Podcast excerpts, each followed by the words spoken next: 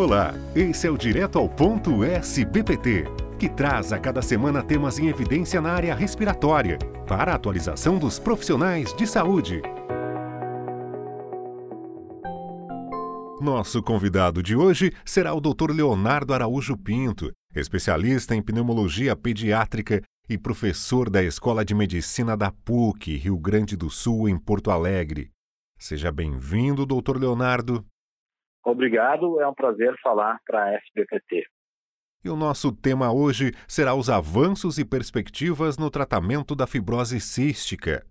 É, doutor, o tratamento da fibrose cística tem realmente apresentado avanços em termos de sobrevida e qualidade de vida? Bom, em 1962, a expectativa de vida dos pacientes com fibrose cística era em torno de 10 anos de idade, com alguns pacientes sobrevivendo até a adolescência. As conquistas nas pesquisas na área de fibrose cística resultaram em um aumento de quase quatro vezes na expectativa de vida média nos países mais desenvolvidos.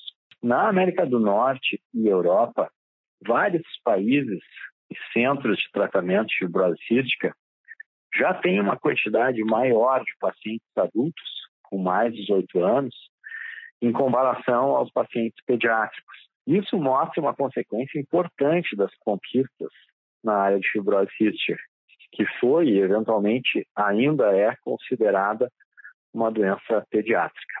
No Brasil, também, as conquistas têm a mesma tendência, apesar de uma velocidade um pouco menor em comparação aos países mais privilegiados.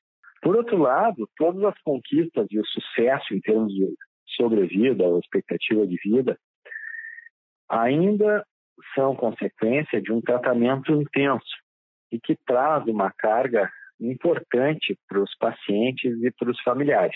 Essas famílias precisam incluir na sua rotina fisioterapia respiratória diariamente, frequentemente associada a medicações nebulizadas. Além disso, a necessidade de exames frequentes ou internações hospitalares ainda afetam a qualidade de vida da maior parte dos nossos pacientes com fibrose cística. E doutor, quais foram então as principais conquistas no manejo da doença que contribuíram recentemente para os avanços observados? Bom, são muitos fatores.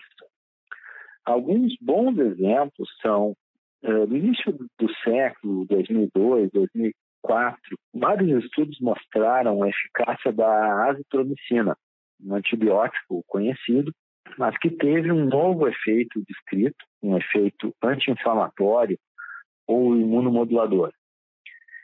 Esses estudos provocaram mudanças nos consensos e guidelines e hoje a azitromicina faz parte de um conjunto de intervenções recomendadas para o tratamento da doença pulmonar da fibrose cística. Além disso, a utilização de vários esquemas de nebulização com efeito mucolítico contribuíram para melhorar a efetividade das medidas de clearance ou limpeza das vias aéreas. No Brasil, assim como em outros países, tivemos um grande avanço no diagnóstico da doença, que foi a inclusão do teste de triagem para fibrose cística no Programa Nacional de Triagem Neonatal do Ministério da Saúde.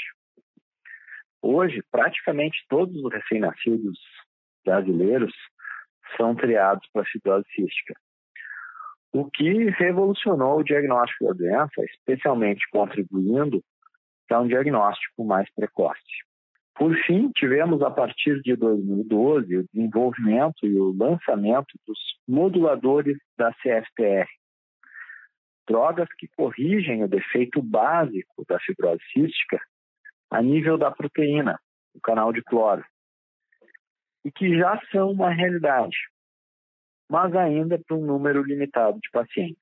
O Ivacastor, que foi o primeiro modulador, trouxe resultados excelentes, mas tem indicação limitada para poucos pacientes com mutações muito específicas que têm resposta a essa medicação. A associação do Macastor e Ivacastor trouxe esperança para um número maior de pacientes. Mas os resultados dos estudos clínicos mostraram efeitos que são significativos mas menos relevantes em comparação com os resultados do IVA Castro. De qualquer forma, os moduladores já são uma, uma realidade. Mas as expectativas relacionadas aos novos moduladores, que ainda estão em desenvolvimento ou em avaliação pelas agências reguladoras, é ainda maior. E para finalizar, quais as perspectivas mais relevantes para o tratamento e que podem levar a novos avanços? Bom, existem muitos moduladores ou corretores do CFTR em desenvolvimento por diversas empresas. Certamente o mais promissor no momento é o modulador de combinação tripla chamada Tricafta. Essa medicação já demonstrou eficácia e resultados de alto impacto e tem potencial de ser indicado para um grande número de pacientes, já que corrige a CFTR em pacientes com, com a mutação mais frequente, a F508del. Mesmo em pacientes com uma cópia somente de F508del, o Tricasta tem demonstrado eficácia nos estudos clínicos mais recentes. Essa droga já foi aprovada pelo FDA e está em uso nos Estados Unidos. Deve ser avaliado também pelas agências reguladoras europeias e pela Anvisa nos próximos anos. Estamos muito esperançosos com os resultados. Além disso, vários tratamentos inovadores têm sido testados em pacientes com fibrose cística.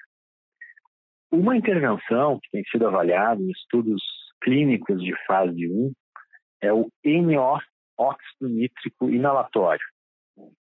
Esse é um gás com efeito antimicrobiano imunomodulador e broncodilatador. Todos os efeitos potencialmente benéficos na fibrose cística. Porém, nesse caso, ainda faltam estudos controlados e com um número maior de pacientes. Por fim, o sonho de todos os pacientes e médicos é a terapia gênica, com a correção ao nível do DNA, não ao nível proteico. Existem muitos estudos com esse objetivo, mas são todos estudos preliminares. De qualquer forma, existem muitos motivos para estarmos otimistas em relação ao tratamento da fibrose cística. E com isso encerramos mais um podcast. Muito obrigado pela participação, doutor Leonardo. Obrigado, agradeço pelo convite. Até mais. Esse foi o Direto ao Ponto, um podcast da SBPT que traz conhecimento atualizado para você. Fiquem bem e até a próxima semana.